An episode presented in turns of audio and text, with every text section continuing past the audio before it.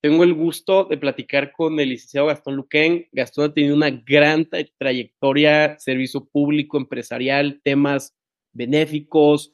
Gastón fue eh, consejero de la Universidad de San Diego en temas de relaciones con México, diputado federal y pues egresado del Tecnológico de Monterrey. Gastón, muchísimas gracias por estar aquí con, con nosotros, ¿no? Gracias, Carlos. El agradecido soy yo. Este, encantado de estar aquí conociéndote, platicando contigo. A la orden, con mucho gusto. Perfecto. Pues platícanos un poco de, grupos estudiantiles, ¿no? ¿Cómo, cómo te metes a, este mundo? Porque de ahí, por ahí escuché, este, un pajarito me dijo que, pues que, que este mundo o, esta generación de, de la FETEC que tú estuviste salió, pues, gente muy destacada y pues digo, usted también, ¿no? Bueno, este, yo creo que mucho en la vida es, es circunstancia, algo de suerte y por supuesto lo que uno le pueda agregar a eso.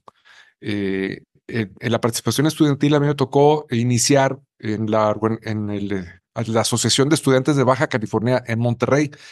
Y ahí eh, todavía existe y yo creo que tiene la, asociación unos 60 años. Y es un grupo de estudiantes que buscan eh, conseguir recursos vía donativos para apoyar a otros estudiantes con becas estudiantes de Baja California también, pues que no tienen la condición económica para poder ir al TEC y con esto pues pudiéramos este, seguir apoyándolos. Entonces ahí fue el inicio de mi participación y eso me llevó a la FETEC precisamente con otros buenos amigos que, este, que ahorita me haces recordar. y, y, saliendo ahí pues eh, eh, empecé un negocio, una, una panadería, este, nos fue bien por fortuna y un día recibí una invitación eh, de unas personas que estaban en Coparmex en Mexicali, pues para ver si quería yo participar ahí en la Coparmex y, sentí que pues tenía mucho sentido. Y yo creo que es bueno que podamos hacer eh, nuestro granito de arena, el poquito mucho, para una mejor comunidad, ¿no? Entonces, ese fue, digamos, mi primer inicio estudiantil y luego ya mi primer inicio empresarial en Mexicali, en la Coparmex. Y en esos años, en los que sería en los ochentas, eh, uno de los temas más importantes que manejaba la Coparmex, que siempre son muchos, ¿no?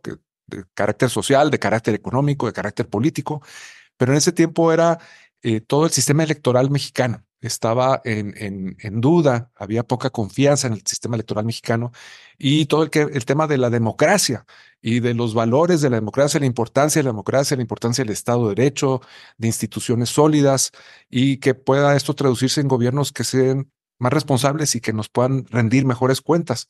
Y claro, ese es un lado de la moneda. El otro lado de la moneda es la participación de nosotros como ciudadanos, ¿no? No puedes tener gobiernos buenos y sociedad que no lo es. Este es una mezcla de las dos cosas, es una cuestión educativa y cultural. Y entonces eso me metió mucho en el tema de las reformas electorales que se dieron en esas décadas y fue, digamos, una apertura hacia la democracia. Fue la creación eh, del IFE, este, y eventual, pues, eventualmente la importancia que el IFE tuvo como instrumento de participación ciudadana en la democracia en México. Entonces, bueno, yo creo que ya me extendí un poquito de, de lo que me preguntaste de la parte estudiantil y ya terminé en otro lado. No, mira, este, algo hicieron bien en el tema de grupos estudiantiles de baja, porque yo sé que en el TEC, eh, creo que es la AEBAG o creo que se llama. Sí, la AEBC, no tiene las mejores letras pronunciarla fácil, pero sí es esa. Sí, la, la EBC era de las más fuertes y y hacían muchos eventos para recaudar fondos para becas y hasta la fecha yo creo que de los estados este, era de las más fuertes, ¿eh? Y, y, sí, cierto, luego tocando el tema de, del IFE, creo que lo que uno quiere hacer es como un buen gobierno corporativo, ¿no? Que haya como eh, en el tema de rendición de cuentas, que, que la gente pueda saber que había certeza jurídica después de unos buenos 60, 70 años del PRI, ¿no? Sí, más que corporativo que te entiendo o creo entender que es el, lo que quieres decir que es, digamos, ejecutivo, que sea eficaz, que sea eficiente, que dé buenos resultados, buenos rendimientos. Yo creo que la, la palabra más sencilla para lo que yo quisiera de un gobierno es un gobierno que funcione, que haga lo que tiene que hacer. Este, y no importa tanto si es de izquierda o derecha, este, yo creo que hay gobiernos responsables de izquierda y gobiernos irresponsables de izquierda. Hay gobiernos responsables de derecha y gobiernos irresponsables de derecha también. Entonces, no es tanto un, un casamiento con, con un lado u otro que tiene sus pros y sus contras, sino más bien con que los gobiernos funcionen, que los gobiernos sean responsables, este, que los gobiernos hagan lo que tienen que hacer y que también la sociedad haga lo que le toca. Es decir, eh, a veces como que da la impresión que como ciudadanos somos muy buenos en estar pendientes de nuestros derechos, eh, de que se respeten, de que nadie los vulnere, pero no estamos a veces tan pendientes en la parte de nuestras obligaciones. O sea, es el otro lado de la moneda de los derechos. O sea, nadie puede exigir sus derechos sin cumplir sus obligaciones. Y entonces, pues es el reto que tenemos de construir ciudadanía a través de educación, a través de cultura, a través de desarrollo, a través de bienestar. Y ese reto que tiene cualquier país, creo yo. En el TEC, yo creo que una de las ventajas de poder estar en el TEC en, el tiempo que yo estuve fue que había este ánimo de, de hacer, eh, más allá de, de aprender, eh, era pues no solo lo que aprendías, sino también a quién conocías. Y en la vida muchas veces te queda más lo que a quienes conociste que lo que aprendiste. Eh, en la lógica, pues que muchas cosas que uno aprende se pueden olvidar. Es mi caso, pero no se te olvidan las personas que vas eh, conociendo el camino con quienes vas eventualmente no solo construyendo una relación personal, sino también construyendo una relación de comunidad, este, de enfrentar los retos que enfrenta una comunidad y de nuevo de tratar de hacer lo que tenemos que hacer. Yo creo que es muy difícil para mucha gente eh, hacer más allá de lo que está haciendo. Es decir, hay que entender que hay muchas personas que tienen una carga de trabajo muy difícil, que tienen una condición económica que pues están saliendo adelante día a día con mucho trabajo, con mucho esfuerzo, y con mucha dificultad. Entonces no hay tiempo para para dedicar para otras cosas, a duras penas para tu familia, para tu circunstancia muy personal y a veces ni para la familia.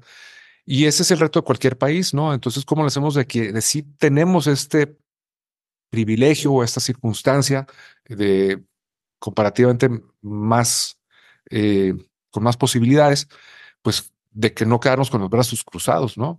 Y tal vez siempre nos preguntamos, bueno, es que, ¿qué puedo yo hacer ante todo esto que yo siento que está muy complicado y muy difícil?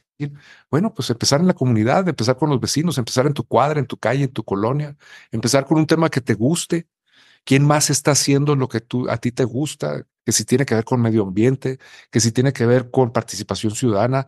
No toda la participación implica participar en la política, en un partido político, en una elección.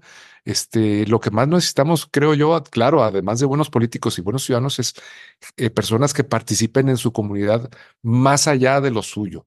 Eh, que construyen y que cierren brazos con otros. En fin, no digo nada que no sepas tú y que no sepan quienes nos escuchen, pero eh, eh, eh, está ahí lo evidente y lo necesario y la pregunta es cómo le hacemos para que haya más participación y que esta participación se traduzca en una mejor calidad de vida y en un mejor país. Claro, y estoy totalmente de acuerdo con lo que dices, que muchas veces pues, la, clase media está cansada, ¿no? Y, y, yo no lo veía hasta que un amigo economista que, que estudió ahí en, en London School of Economics me, estaba explicando que la curva de, la votación mexicana eh, es mucho hacia los dos, se extrapola hacia la gente más humilde y la gente más acaudalada y la clase media pues se mantiene y, no sé si es alguna también como herencia del porfiriato o, meramente que, las horas, ¿no? O ya estás tan cansado después de, de tu 9 a 6, 9 a 5, que, que lo último que, quieres saber es eh, la, la, novela política, por decirlo tan burdamente, ¿no? Pues es que yo creo que en el mundo, México no es la excepción, eh, hay una ola de populismo, hay una ola de desencanto con las democracias, eh, como que hay una expectativa mayor sobre lo que las democracias pudieran darnos. Este, y bueno, pues ahí me voy al dicho ese ya conocido de Churchill, que la democracia es la peor de las eh, alternativas a excepción de las demás. No sé si, sea estrictamente hablando literalmente correcto el, dicho, pero creo que se da a entender. Eh, y la democracia pues tendrá muchas faltas y fallas, pero yo creo que es efectivamente la, el camino que permite un mayor desarrollo a, un mayor número de personas. Pero esta, esta ola de populismo pues eh, ha, creo yo, ha encantado, ha atrapado ha cautivado a, millones de personas en el mundo, porque el populismo, que no es una ideología, eh, es una herramienta mediante la cual se llega al poder y eh, básicamente le dice a muchas personas, tú no tienes nada que preocuparte, yo voy a resolver tus problemas, tus enemigos son mis enemigos, tú no tienes que hacer nada más que votar por mí y yo me encargo de lo demás. Y la verdad, pues es una, creo que es una simplificación la que estoy haciendo, pero es una simplificación que es muy, muy atractiva, muy cómoda. O sea, eh, me das algo por nada. Y bueno, pues eso no existe. pero hay muchas personas que no saben que no existe. Ahora leía un dicho de Mark Twain que más o menos decía, eh, traducido al español decía, es, es más fácil engañar a la gente que decirle que alguien nos ha engañado.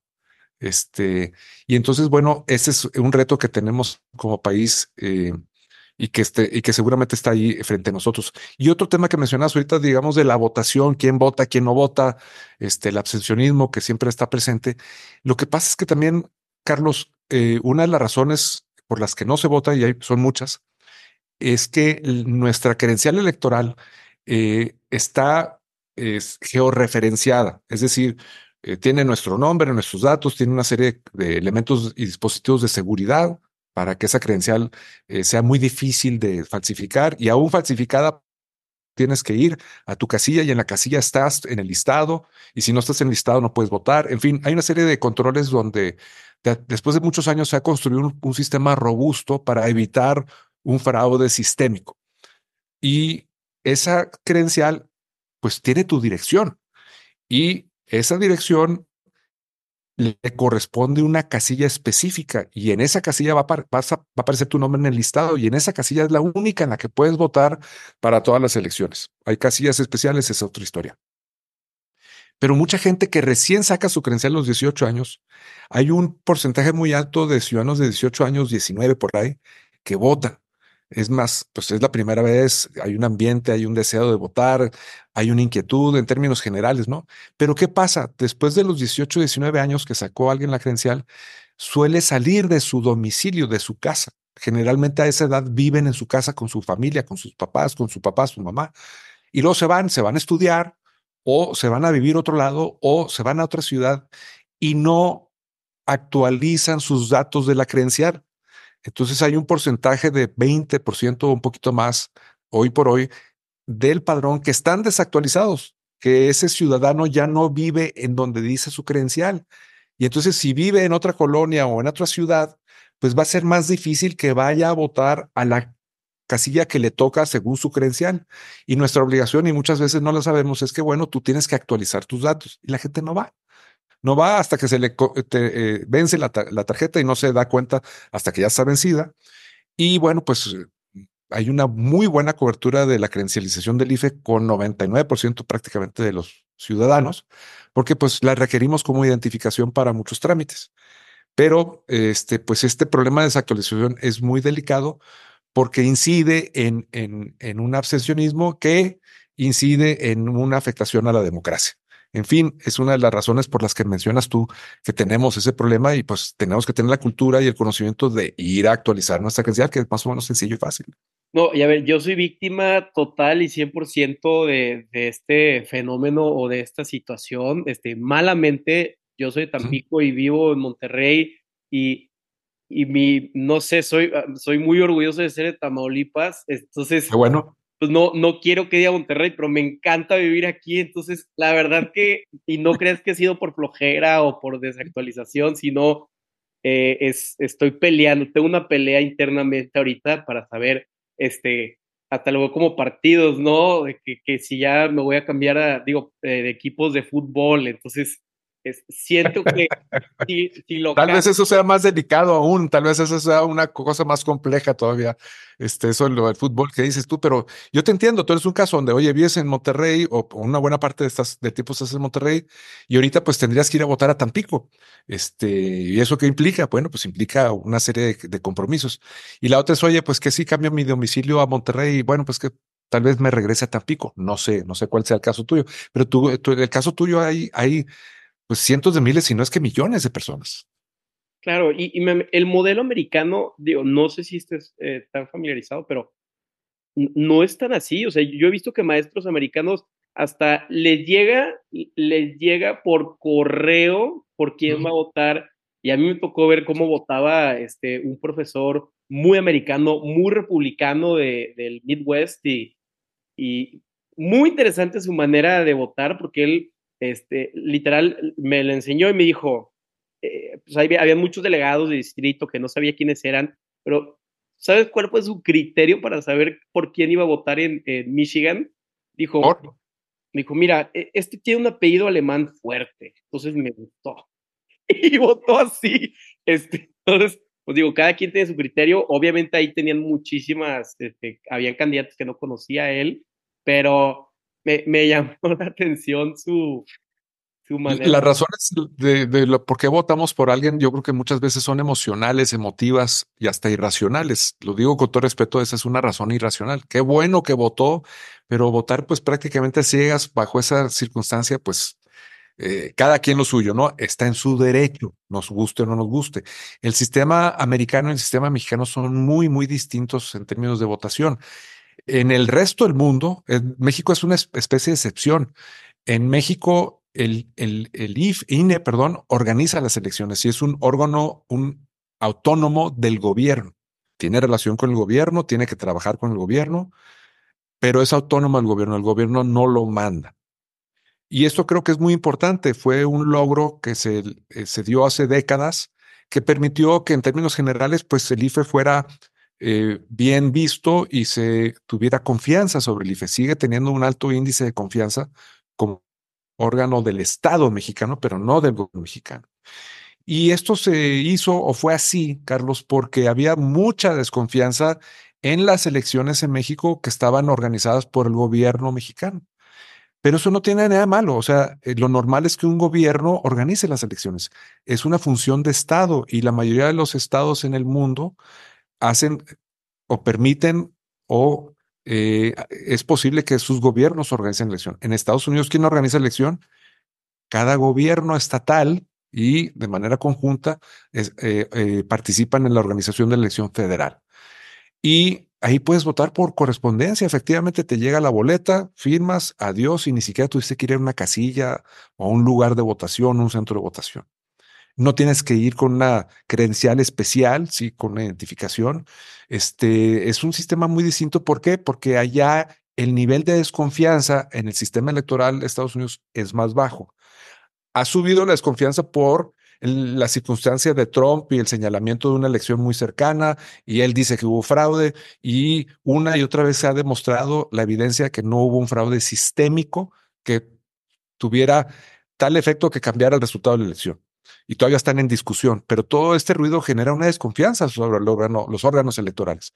Y en México existe el INE con muchos candados, con muchas exigencias, con muchos recovecos. La credencial tiene una serie de dispositivos de seguridad muy importantes. La misma boleta, el papelito en el que votamos, tiene una serie de dispositivos de, control de calidad y confianza. Este, los partidos todo el tiempo se están vigilando y viendo entre sí. Eh, entonces, producto de esta desconfianza, vienen una serie de candados y requisitos que hacen más complicada y cara la, elección. Eh, eh, el IFES le pedimos que, el INE, perdón, le pedimos que haga muchas cosas. La ley le obliga a que haga muchas cosas. ¿Y quién hace la ley? Pues el gobierno y los poderes, el poder ejecutivo, el poder legislativo, los partidos. Ellos son los que le pusieron los candados al, al INE. Y estos candados implican un mayor costo para poder sacar la elección bien y adelante. Es bien importante que la transmisión del poder de unas manos a otras sea eh, de una manera pacífica de una manera ordenada y de una manera transparente. Eh, la transmisión de poder se da por dos vías, porque se pelean entre sí y vienen por la vía, digamos, de la violencia. Este, y así la historia lo demuestra en muchos países, en muchas condiciones, incluida México, una revolución, este, o se da de manera más normal, pacífica, civilizada, por la vía de un proceso electoral y ese proceso electoral tiene que estar muy bien llevado y cuidado. Entonces, por eso es importante que los organismos electorales estén fuertes, que los organismos electorales se les pueda confiar, que demuestren su buena actuación. Y yo creo que por eso es importante que sigan teniendo, no sigan dependiendo, que no dependan del gobierno, porque el gobierno es un, un juez y parte. Este puede tener un conflicto de interés que merme la confianza o confiabilidad o calidad de un proceso electoral. No, totalmente de acuerdo y al final del día es, es un logro y un éxito para esta democracia del país que, que el INE sea un órgano descentralizado constitucional porque le da mucho mayor protección.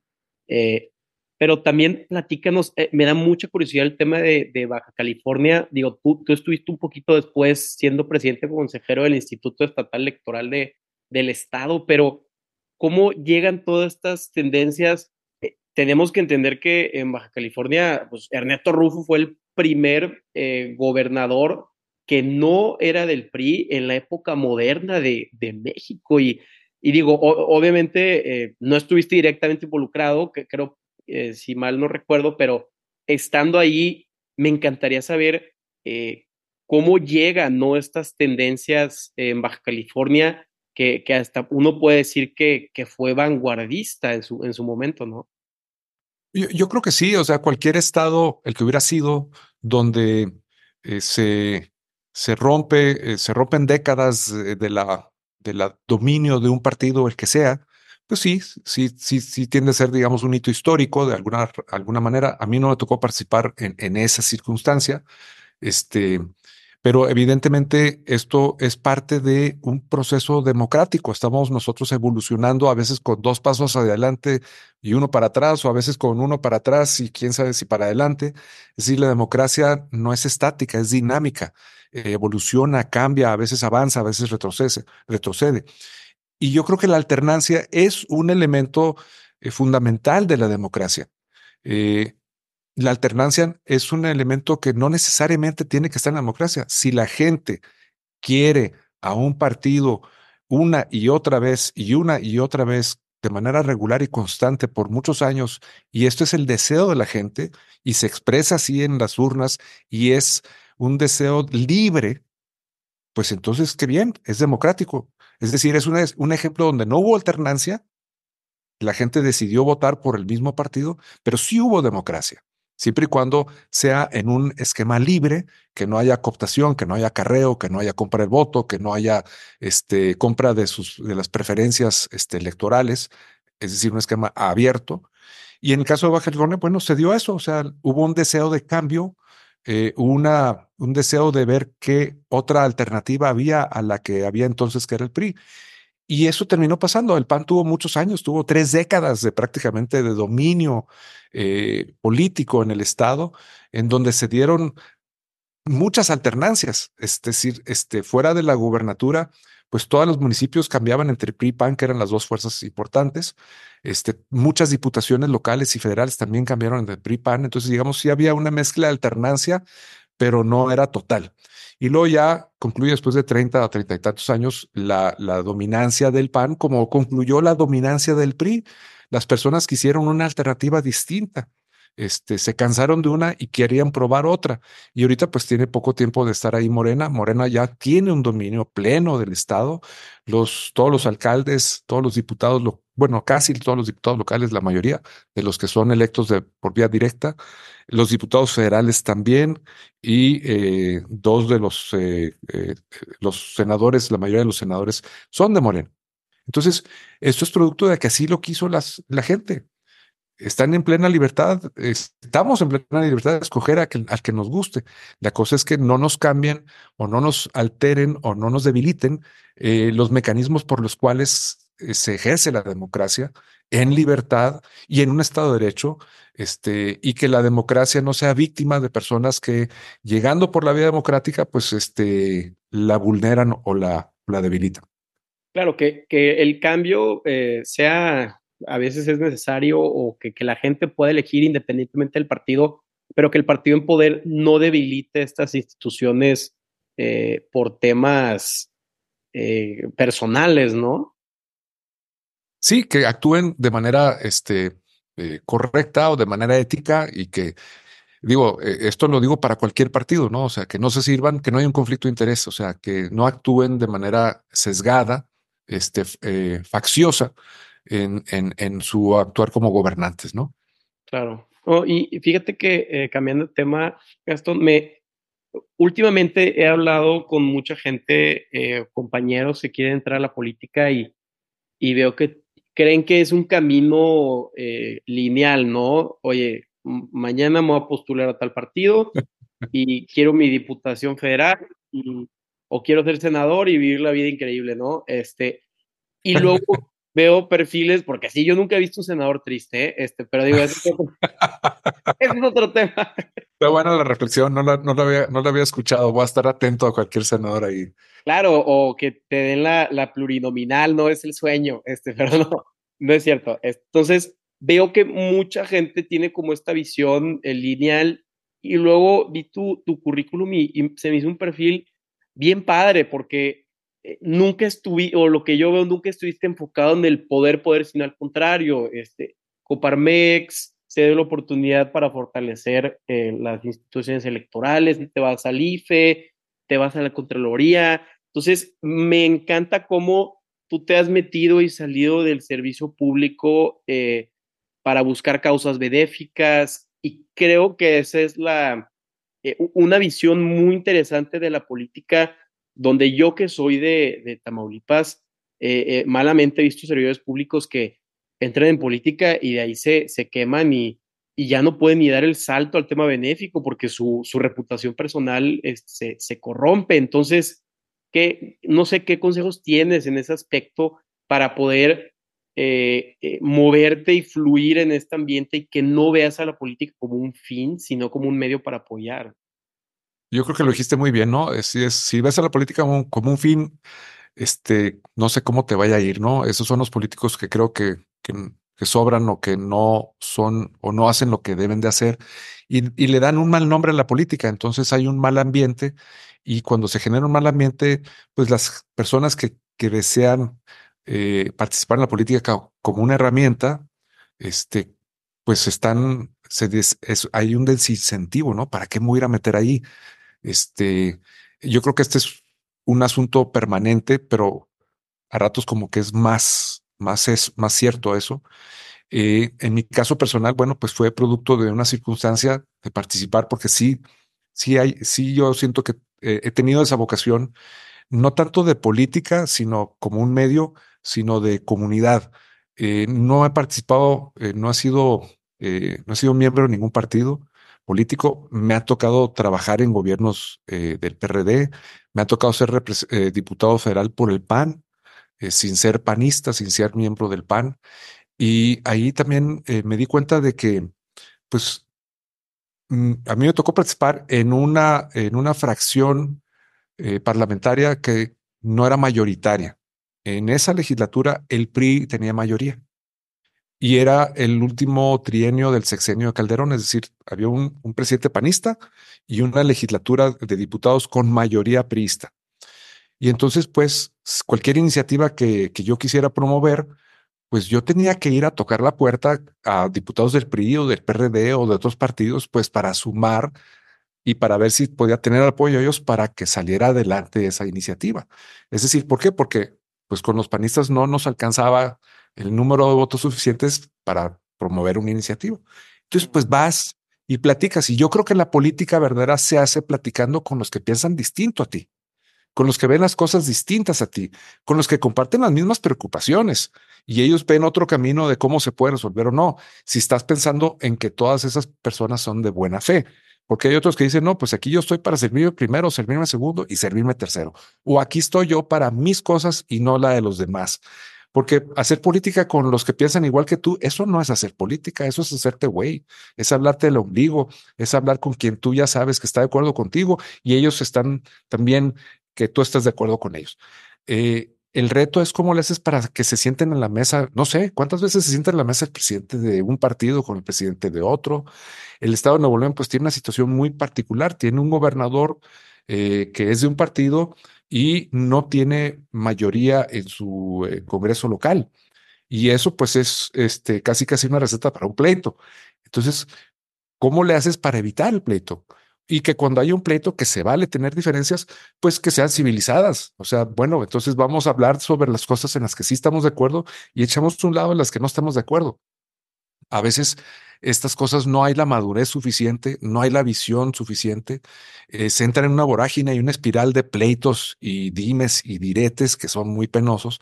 Entonces se requiere mucha templanza, mucha madurez, mucha generosidad, unas pierdes y otras ganas. Este, y el hecho de que tú te sientes a platicar con alguien que piensa distinto a ti y que es de otro color tuyo, no tiene nada de malo. Este, hay unos que dicen, ah, mira, ya se está poniendo de acuerdo en oscurito, ya hay una concertación. No, la política es llegar a acuerdos entre partes que piensan distinto. Así es a veces la familia y la empresa y la sociedad y cualquier condición humana. Entonces yo creo que el reto que tenemos es que quienes piensan que van a entrar a la política y va a ser lineal, pues yo creo que se equivocan. Este, eh, la política es lo que tú la hagas que sea. Si tú tienes eh, talento, si tú tienes luz, si tú tienes principios, si tú tienes congruencia, puede ser que salgas adelante. Si hay otras personas que entran en la política para hacer negocio o para aprovecharse o para otras cosas, pues es asunto de ellos, ¿no? O sea, ahí tendríamos nosotros como votantes la posibilidad de decir, oye, pues que siga o que no siga. Eh, eh, por eso a mí me gusta la reelección en términos generales porque teóricamente implica que quien está en la política tiene que rendir buenas cuentas para regresar el siguiente proceso electoral y decir, aquí estoy, quiero otra vez, y estas son mis cartas de presentación para que votes por mí de nuevo. Y si no serví, pues sácame y vamos por otro. Y ese cuento nunca acabar, pero bueno, son gajes del oficio. Claro, y a veces creo yo que eh, servidores públicos o gobernadores entran muy duro y, estaba leyendo la biografía de Schwarzenegger y, cuando él es gobernador de California, terminando los seis años, se, se arrepiente mucho de haber empezado tan rudo contra eh, pues la capital, que es, es Sacramento. Entonces, a veces de repente tenemos una visión de eres gobernador o eres diputado, eres el big boss y y vas a llegar a, a, partir jetas y, y, se pierde mucho este diálogo y, y, que tú puedes tener diferentes ideologías, pero eh, si crees en, eh, no sé, el apoyo a niños, eh, apoyo, a, apoyo a causas, eh, gente que tiene cáncer, creo que puedes hacer un, un bloque y, y, qué padre, y, y, me encantaría que se fomente esa cultura que tú dices eh, de colaboración, que, que al final del día eso es, eh, buscar... Es consenso para las causas que, que, a ti te gustan y encontrar el punto medio, ¿no? Es lo que tú dices, la palabra clave es colaboración, creo. Yo creo que muchas veces si vas a participar en la política, muchos están pensando cómo entrar y a partir de cómo entro, qué hacer.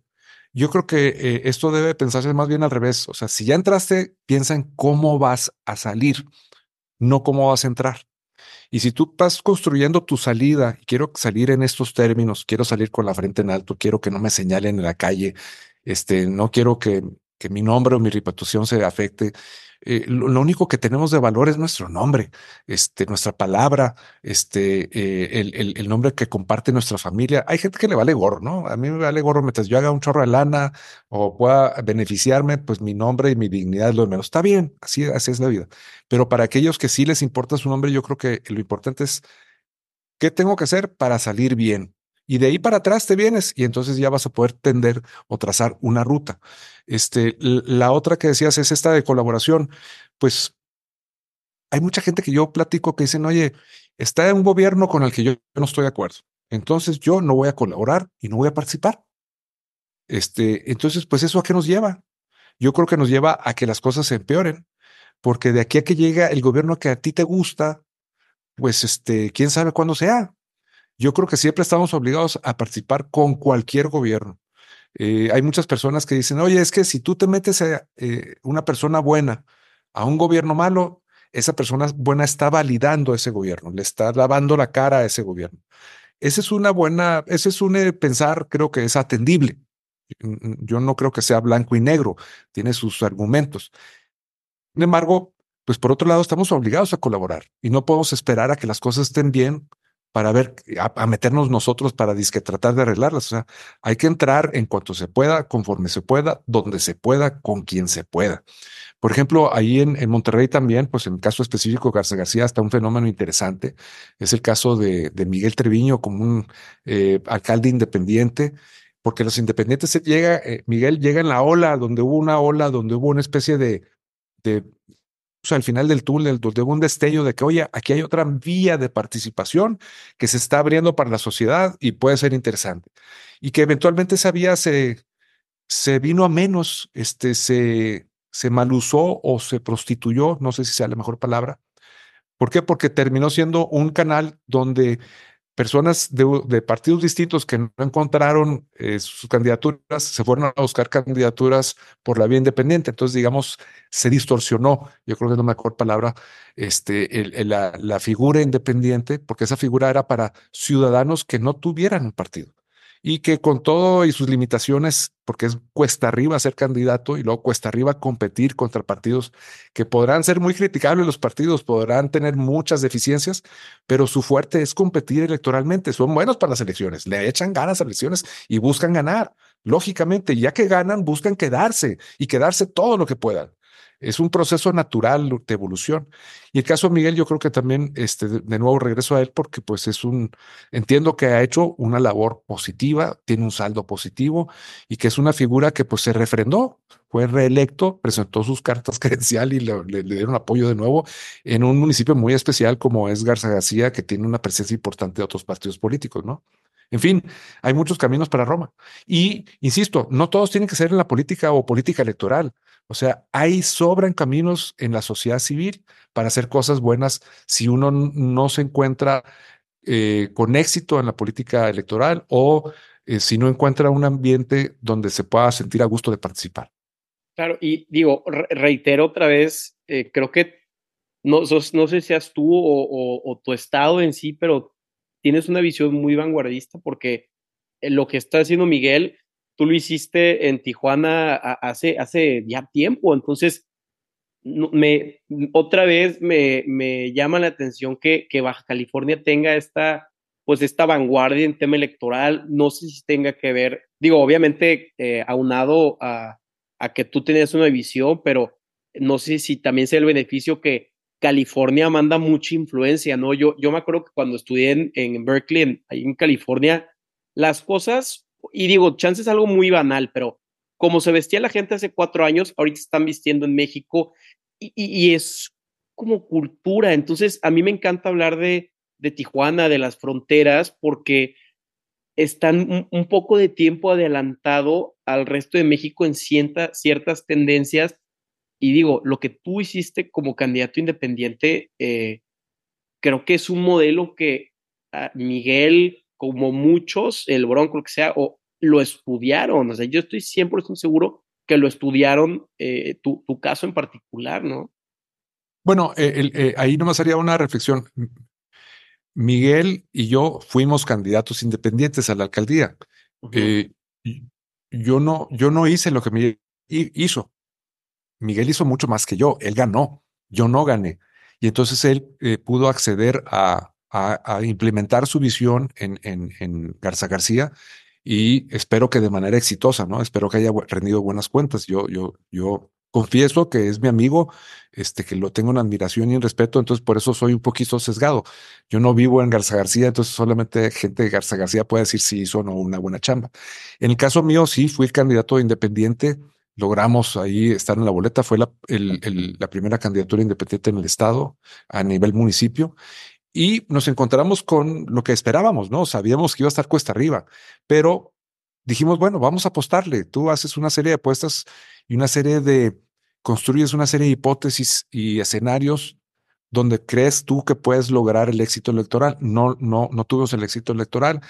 Participamos 12 candidatos en esa contienda para la alcaldía de Tijuana en el 16, este, y hubo una votación muy baja de, en el orden del 30%. Entonces, digamos, poca votación y luego mucha dispersión entre la oferta que había electoral. Pero bueno, sí hicimos este, eh, una, una reflexión postelectoral, porque pues es importante en tu vida de que aprender de los, de los éxitos y también de los fracasos. Este, si no, pues oye, ¿de qué sirve? Este, ¿de qué sirven esas experiencias? No, o sea, aunque duela o aunque guste, tienes que saber por qué pasó para que tratar de que de que sean exitosas de nuevo o de que puedas, en la medida de lo posible, evitar este, errores y fracasos. Te digo, no te digo nada que no sepas, en fin. No, y al final del día es la carretera de la vida y, y yo creo que la gente que se arriesga es la, es la más suertuda, ¿no? Al final del día, creo que el riesgo y la suerte tienen mucho que ver porque... Tú tienes que hacer lo que sientes que tienes que hacer, ¿no? Este, y si te equivocas, pues te equivocas. Eh, ahí ese dicho que tú lo conoces, ¿no? Que a veces al final de la vida uno se arrepiente más de lo que no hizo que de lo que sí hizo. Este, entonces a veces yo creo que tenemos que ser un poquito arrocados, avetados, atrevidos.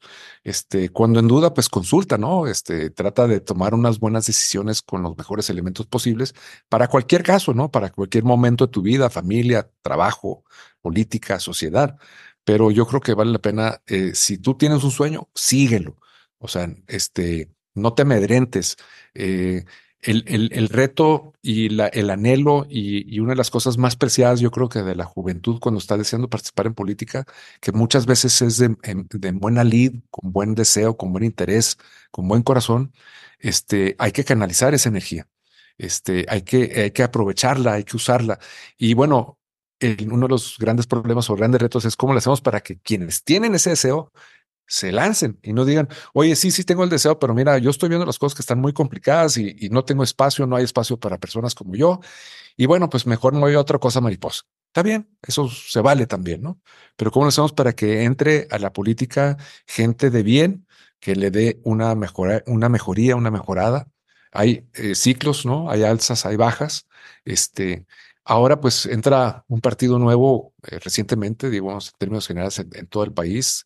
Este, está por concluir el sexenio del primer eh, presidente bajo el, el partido o este, en muchos estados está recién llegado Morena, ya sea a las gubernaturas o incluso a algunas alcaldías, y estamos en un proceso de transición y de cambio, este, en el cual estamos viendo si nos está dando los, resultados que, deseamos o que queremos o que necesitamos. Y en la lógica, insisto, también no importa cuál sea el gobierno que esté, uno como ciudadano tiene que cumplir con sus obligaciones y participar. Y si queremos eh, demandar que se cumplan nuestros derechos y que ellos cumplan sus obligaciones, también necesitamos cumplir las nuestras. Claro, y al final del día, a mí me encanta todo este tema, como dicen los gringos, de grassroots, ¿no? O sea, empezar con la base, estas candidaturas, este, hasta Venustiano Carranza una vez dijo que, el futuro de México está en fortalecer el, el, municipio, ¿no? Entonces, yo en un futuro muy lejano creo que que, esa herramienta se va a manejar por todo este tema de tecnología de gobierno, donde habrá una aplicación eh, que apoye o que puedas tú financiar al candidato independiente que quieras. Entonces, o al que tenga un partido incluso. Pero también ahí ese tema del financiamiento público o financiamiento privado, producto de la desconfianza.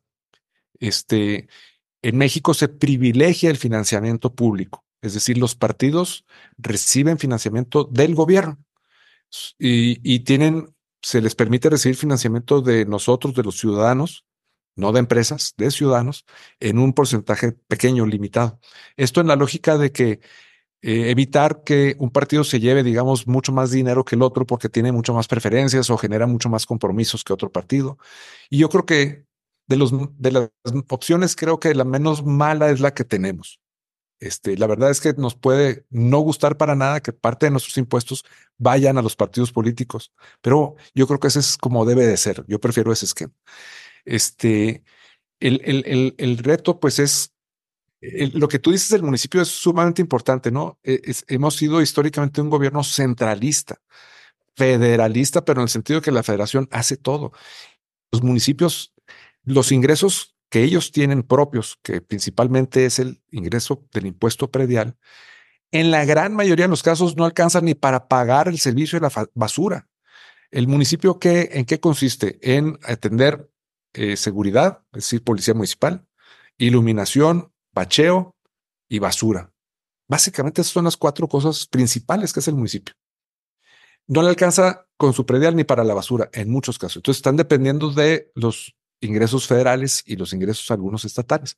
Yo creo que eso debería cambiar, pero yo creo que hoy por hoy hay una visión en el país de regresar al centralismo o de fortalecer el centralismo, eh, de regresar tal vez al pasado. Y no lo digo a manera de crítica, lo digo porque creo que el gobierno actual eh, estima que en el pasado el gobierno funcionaba mejor y que si regresa a esa manera de funcionar, pudiera entonces funcionar mejor el gobierno.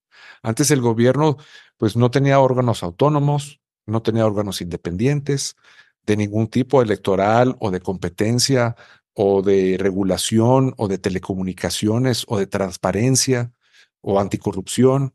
Es decir, yo creo que hay un deseo de regreso a que el gobierno haga todo.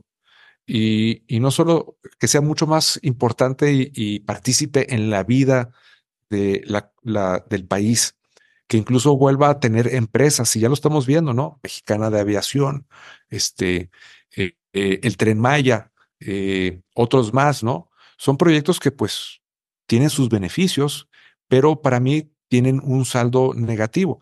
¿Por qué? Porque el tren, espero estar equivocado, pero todas las proyecciones arrojan que no va a ser rentable. Es decir, el número de pasajeros que va a tener y los ingresos que puede generar versus el costo de operación y el costo de depreciación de una inversión tan grande, no va a salir nunca. Y entonces lo vamos a seguir pagando. ¿Quién lo va a pagar? Pues todos nosotros, todos los impuestos de todos nosotros. Y en vez de mejor educación, mejor infraestructura, mejor salud, mejor seguridad, pues se nos van a ir recursos al tren, a sufragar el déficit del tren. Lo mismo con el déficit de aviación, de Mexicana Aviación. O sea, las líneas aéreas es un negocio súper complejo. Claro, este, el precio de la y, así es. Y entonces, pues eh, yo no sé eh, si había necesidad de que agregara, agregar otra línea aérea al país cuando ya hay una buena cobertura. Tal vez hay rutas que no hay están suficientemente, cubiertas, pero de nuevo, lo que pueda aportar una nueva línea versus el costo que va a tener, eh, primero en competencia desleal, porque el gobierno es el dueño de la línea y el gobierno es el que regula toda la aviación civil, este, y regula los aeropuertos y regula hasta qué puertas le va a tocar a qué línea, a qué hora, pues está compitiendo de manera desleal contra Mexicana y va a tener pérdidas. ¿Y de dónde van a venir esas pérdidas? Pues del bolsillo de todos nosotros. Entonces, es esta visión de regresar a ese pasado en la lógica de que creen que el gobierno puede hacer mejor las cosas que la sociedad. Yo difiero, yo creo que las cosas pueden ser mejor hechas muchas veces por la sociedad que el gobierno. Y el gobierno sí tiene otras obligaciones que no hay duda que nada más el gobierno puede hacer y no la sociedad. Cada quien lo subió en su momento y su lugar. Sí, a ver, las zonas más ricas de España son las autónomas, País Vasco, Cataluña. Eh, creo que también China en su modelo y en su momento buscó zonas autónomas con tribunales eh, mercantiles específicamente para el tema de captación de recursos y, que haya certeza para cualquier americano o lo que sea que quería meterse a invertir a, a China o comprar productos. Entonces, como tú dices, es un peso muy grande el que tiene el gobierno y, hasta se vuelve ineficiente, ¿no? Porque no, cuando tú pues imprimes más dinero, este, no te da o no tenemos esta visión empresarial en la política, que tampoco quiero ser el, el, chavo que diga que, ah, el TEC, no sé qué, pero creo que creo que hay ciertas escuelas eh, o ciertos perfiles de políticos que han estado en ciertos tipos de universidades que a la hora de meterse al servicio público no quieren déficit, este, no quieren inflación. Entonces, me encanta que, que nos puedas tú dar esta visión empresarial de, del gobierno, que es, es lo ideal. Bueno, eh, yo tengo mis reservas al respecto. Eh, creo entender lo que estás diciendo, pero diría dos cosas. Lo que es la, analogía de, España y China son, casos completamente distintos. Yo no estoy sugiriendo para nada eh, seguir esos modelos, pero son, es, entendible, digamos, ver qué, está pasando en otros lados. Y este sentir de eficiencia, de que pierde eficiencia el gobierno, pues sí, la, la eficiencia se traduce en un mayor costo. Las empresas todas tienen ineficiencias y eficiencias. Siempre estamos en la búsqueda de eh, ser más eficientes. El gobierno también este, e, es históricamente ineficiente y siempre está teóricamente en la búsqueda de no ser ineficiente. Pero más que eficiente o ineficiente, yo de nuevo voy al, al bottom line, que funcione, que funcione el gobierno. Hay seguridad, hay salud, hay educación, hay infraestructura, sí o no. Bueno, siempre hay necesidades mayores en cualquier gobierno, siempre cualquier gobierno está requiriendo más salud, más infraestructura, más educación. Bueno, nosotros estamos haciendo eso o no estamos haciendo eso. Nomás pongo la pregunta, ¿dónde sí estamos teniendo éxitos? ¿Dónde no? ¿A qué se deben los fracasos? ¿Por qué no mejor canalizar recursos o esfuerzos a otras cosas o a otras prioridades? Son preguntas que son, creo, válidas en este gobierno y en cualquier gobierno. Eh, y el tema de esta visión empresarial en gobiernos, yo creo que eh, puede ir solamente hasta cierto punto. Yo creo que la visión empresarial se tiene que hacer en la transparencia del manejo de los recursos, en que sea eficiente el manejo de los recursos, eh, que sean cuidadosos, que obedezcan a la lógica y al sentido común. Tú no puedes gastar más de lo que tienes y si lo haces de manera constante vas a tener un problema serio. Entonces, e, esa parte empresarial yo creo que vale en los números, principalmente en las finanzas. Y cuando llegas a una empresa, pues tú das una orden y esperas que la orden se cumpla y si no se cumpla, pues no, pues habrá consecuencias. Tú cuando llegas al gobierno das una orden, pues este, al rato sale el cri-cri y los pajaritos, o sea, como diciendo, aquí no pasó nada, ¿no? Y las consecuencias son distintas o tal vez no hay consecuencias. Es decir, no funciona de esa manera empresarial ejecutiva lo que es el mando y el poder en el gobierno. No digo que no, no digo que no haya parecidos o similitudes, sí los hay, pero no es tan fácil como hágase y se hace.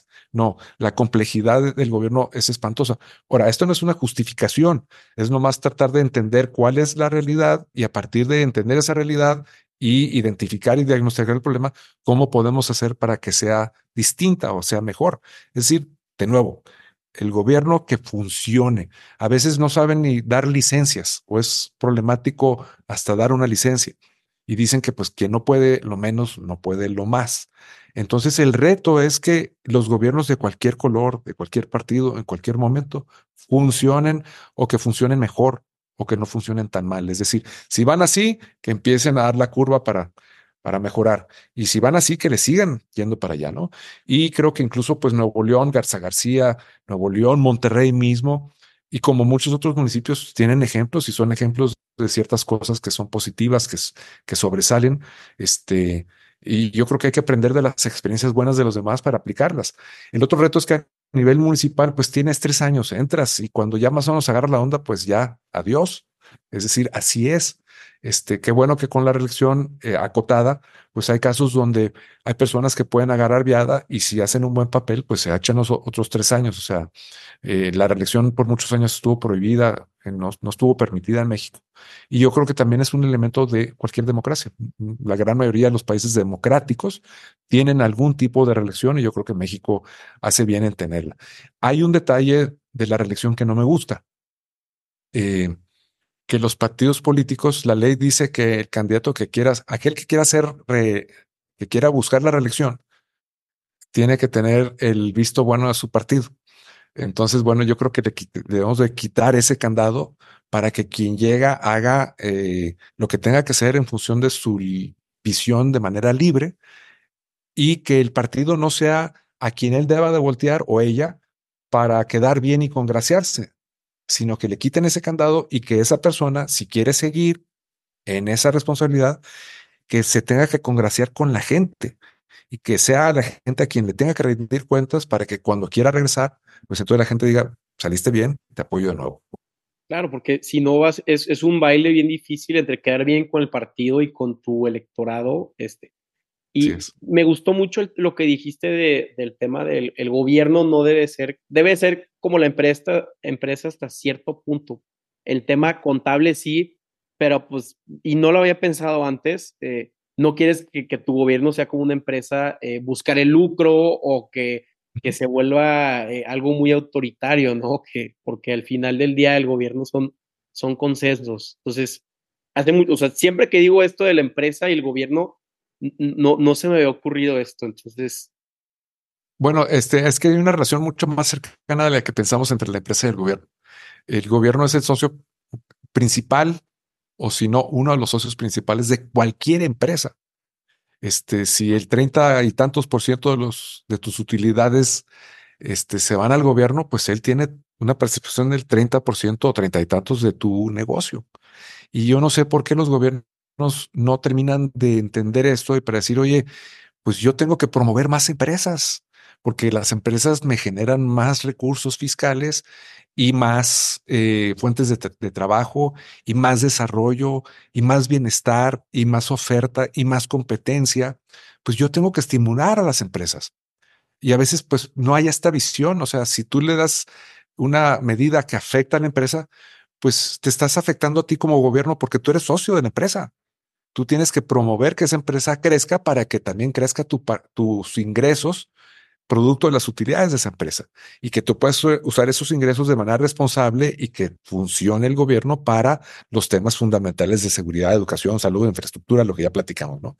Falta como que haya esa visión más de entendimiento y menos de, de nosotros y ellos, ¿no? Que sea más eh, una situación de que vamos juntos en todo. Este, y esto no quiere decir que el gobierno eh, sea eh, que si, si es pro empresa, no va a ser pro trabajador o, va a ser en contra de algo nada más porque está a favor de la empresa o le va a, eh, le va a facilitar beneficios indebidos, no.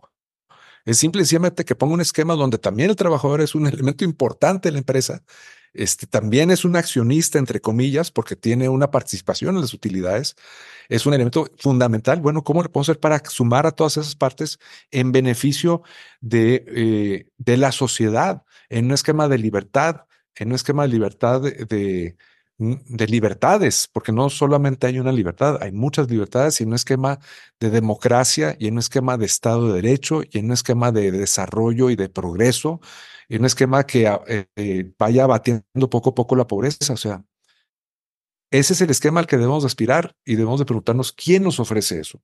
Y bueno, pues ver las alternativas y en base, en base a esas alternativas decidir y actuar en consecuencia, ¿no? Este, la clásica, pues, este, no, no voy a votar porque ninguno me gusta, pues se vale. Claro, nomás que pues vas a tener que pagar la consecuencia. Oye, voy a ir a votar y luego me decepciona por el que voté. Bueno, pues está bien, así sucede, esa es la vida. Este, hay, hay, que tener la madurez para entenderlo. Y si, y si votaste por alguien que te dio buen resultado, qué bueno. Y si no, pues oye, no hay que perder la esperanza, hay que seguir votando. No nos debemos de rendir. Rendir es perdernos. Y el hecho de que estemos luchando, el hecho de que estemos participando, pues no nos garantiza que, que estaremos mejor pero el hecho de no hacerlo sí nos garantiza que estaremos peor. Entonces, digamos, ese es el otro lado de la moneda de la participación, o sea, porque quiero y porque debo y porque puedo, y la otra es porque necesito, porque me conviene, porque si no lo hago, las cosas van a estar más difíciles. Entonces, bueno, hay muchas razones para levantarnos de la silla y ponernos a hacer algo, lo que sea. Este, y si no tenemos una idea, pues ver a nuestro alrededor quién está haciendo cosas, en dónde están haciendo cosas, qué están haciendo mis amigos, mis amigas, qué están haciendo mis compañeros ¿Dónde puedo estar yo en temas que son importantes para mí? Y ahí está. Esa es la manera de, creo yo, de como comunidad, es una buena manera para salir adelante. Sí, y creo que hay estados, eh, tenemos que aplaudir varios estados que lo están haciendo, el tema de, pues, de diversificación, de enfocarse en la empresa.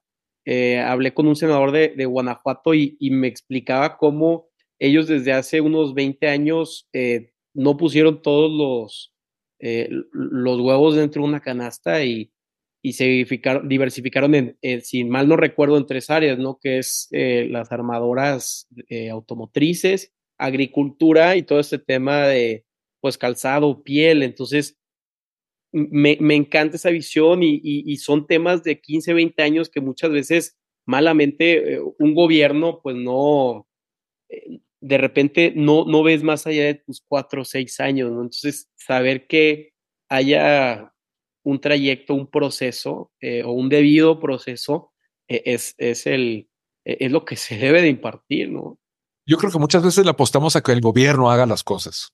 Este, y la verdad es que muchas veces no pueden. O no basta con el gobierno solo. Nosotros tenemos que también sentarnos con el gobierno o sin el gobierno. Es decir, este, no podemos dejarle todo al gobierno. Eh, y eso creo que es, fundamental, ¿no? Esa es otra razón también para participar. Eh, el, el, el, pensar que un gobierno lo va a hacer todo, pues yo creo que es, es un tanto ingenuo o absurdo. No pueden, no porque, eh, porque, porque no es tan complejo el reto de, de, México que el gobierno no tiene todo. Se requiere voluntad, capacidad, este, y un, es, un sentido de unidad de trabajar conjuntamente a pesar de nuestras diferencias y no eh, lo contrario. Totalmente. Ahora ya para eh, finalizar, Gastón, tú que tuviste o fuiste consejero, ¿no? De, la Universidad de San Diego en temas eh, de, de, de UC San Diego, perdón, en temas de relaciones con, con México, frontera San Diego-Tijuana, ¿cuál crees tú que sea el, el futuro de, de esta pues yo me atrevo a decirle Metrópoli, chance estoy mal, pero de... de no, estás bien. porque de repente sí, este, me pueden regañar. Este conglomerado. No, no, no, para nada. Es, es, es, una situación interesante. A mí me tocó participar ahí en, en, en distintos organismos este, binacionales que buscan precisamente una mayor eh, acercamiento entre eh, las ciudades de la frontera, en este caso particular Tijuana con San Diego en la lógica de que precisamente es una metrópolis este, de millones de personas que algunos incluso vienen de prácticamente del sur de California, Los Ángeles, hasta digamos Ensenada. Entonces, digamos, esta región binacional tiene una serie de características. Primero, pues su ubicación. Segundo, su vocación. Este, tiene distintas vocaciones. Su pujanza. Este, eh, el hecho de que Tijuana, digamos, es una ciudad que recibe olas de inmigrantes. ¿Por qué? Porque está creciendo. Y el reto de Tijuana, y ahorita dentro de la parte binacional, es que si, a pesar de que ha crecido históricamente por encima de los índices del resto del país en términos generales, yo creo que no así ha crecido su calidad de vida. Es decir, ha habido un aumento en empleo, en crecimiento económico, en actividad y generación económica, en exportaciones, en lo que tú quieras. Pero eso no se ha traducido en una mayor calidad de vida. Eh, ¿Por qué? Porque la inversión en infraestructura en Tijuana no ha crecido al mismo ritmo que ha crecido la ciudad. Entonces hay un déficit en la infraestructura que va creciendo de no solo infraestructura vial, y de agua y de energía y de salud y de educación, sino otras más. Y entonces eso ha mermado la calidad de vida. Y yo creo que una de las cosas positivas, interesantes, más que positiva, interesante, uno de los conceptos interesantes que, tiene el presidente López Obrador, él habla de que no puede haber desarrollo sin bienestar. Y me gusta ese concepto porque hay ocasiones donde hay desarrollo, pero no hay suficiente bienestar o no crecen a la misma eh, velocidad. Entonces el reto es cómo le haces para que las dos crezcan lo más parecido posible. Y yo creo que un ejemplo de, de, esto es en Tijuana, donde ha habido desarrollo, pero no necesariamente bienestar. Y bienestar lo digo en calidad de vida, ¿no? En que haya índices de seguridad más razonables, en que haya vialidad más razonables. Tiene un, un, transporte público Tijuana de los peores del país. Esto es injusto para los cientos de miles de personas que se mueven de sus trabajos a sus casas o a la escuela o a otros lados en Tijuana. Entonces, estos son los retos de esta circunstancia binacional. O sea, Tijuana tiene en parte este desarrollo porque tiene a la frontera pegada con el sur de California, pues que es un, una máquina potente económicamente. Y es importante que, que no nos demos la espalda. Este, estamos como vecinos a veces dándonos la espalda, sino que nos veamos de frente y nos, y nos hagamos así, entrelacemos. Porque para unos termina en la frontera México y ya no hay nada después. Y para Estados Unidos también, oye, pues yo ya no hay nada después de San Diego. Y no, no, sí hay y mucho. Entonces sí hay una visión que ha venido de menos a más en términos de cómo podemos hacer que nuestra región sea más competitiva económicamente y con eso se pueda traducir en un mayor bienestar y calidad de vida. ¿Y cómo le podemos hacer? Pues una cosa fundamental son los cruces fronterizos. O sea, ahorita los cruces fronterizos son un reto grandísimo en términos de seguridad para Estados Unidos y para México. Este, van drogas de México a Estados Unidos, viene dinero y armas de Estados Unidos a, a, México y eso genera una complejidad espantosa, aparte del fenómeno migratorio, el fenómeno del narco y estas, eh, digamos, eh, actividades económicas ilegales, pues conviven con las actividades económicas legales del intercambio comercial, del intercambio de servicios, del intercambio de personas y familias y escuelas. Este, y esto es un reto increíblemente interesante. Yo creo que ese es otra, otro ambiente o otra área donde se puede participar de manera muy padre, porque pues hay otras muchas ciudades a lo largo de la frontera que podrán tener más o menos relación entre sí. Y yo creo que ahí hay un campo muy rico para cualquier fronterizo de a, a lo largo de la frontera entre Estados Unidos y México para estrechar la mano al otro lado y tomarla y decir qué podemos hacer de manera conjunta, porque muchas veces ahí en la comunidad se da más entendimiento y más cercanía y más eh, resultados que si que desde Washington o desde México, que tienen otra visión distinta y es más burocrática y más complicada y más compleja. Entonces ahí a nivel local es donde se resuelven de manera más fácil los problemas y yo creo que esa es una gran oportunidad que tenemos para que este desarrollo sea el mejor posible para toda la comunidad en la medida del posible. Totalmente, que haya la confianza, ¿no? Eh, que de estas dos comunidades para, ¿Mm? porque con la, la, falta de confianza por temas de seguridad nacional, lo que sea, a nosotros, como tú dices, nos, nos quita tiempo en los pasos fronterizos y, y nos da la desconfianza de, de, no hacer negocios, ¿no? Entonces, habrá que... Sí, claro. Eh, en, ¿Qué, qué, perdón, te interrumpí. En ese sentido, por ejemplo, la seguridad juega un papel muy importante en el tema de turismo. O sea, allí también es, tiene un, un, una actividad económica importantísima, es el turismo. Bueno, pues este, queremos que las personas puedan ir con tranquilidad a visitar eh, Baja California, el Tijuana, Mexicali, el Valle de Guadalupe, Ensenada, este, y que en medio de este problema de inseguridad que tiene la, que tienen las fronteras que tiene nuestro país, pues podamos ir eh, participando para fortalecer las partes que son eh, legales, las partes que son oportunidades, las partes que se traducen en un, en un mejor futuro para todos nosotros y nuestras familias. Totalmente de acuerdo. Pues Gastón, de verdad, muchísimas gracias por tu tiempo. No, al contrario, Carlos.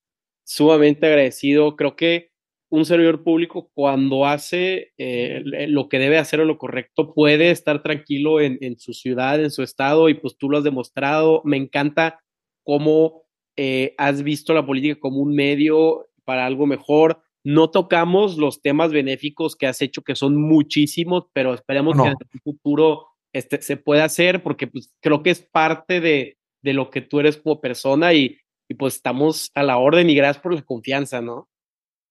Con mucho gusto, Carlos. Enhorabuena. Este, me, me, me, de veras te lo agradezco mucho. Se platica muy a gusto contigo. Veo que se nos ya fueron una hora y veinte minutos. Este, eh, bueno, ahí luego tendremos más oportunidades de platicar. Estoy tan eh, a tus órdenes y tan lejos como el WhatsApp, así que cualquier cosa, échame un grito con mucho gusto. Te mando un abrazo, suerte y saludos a los amigos que tenemos en común. Muchas gracias, ¿eh? Que pase un excelente día. A ti. Cuídate. Bye.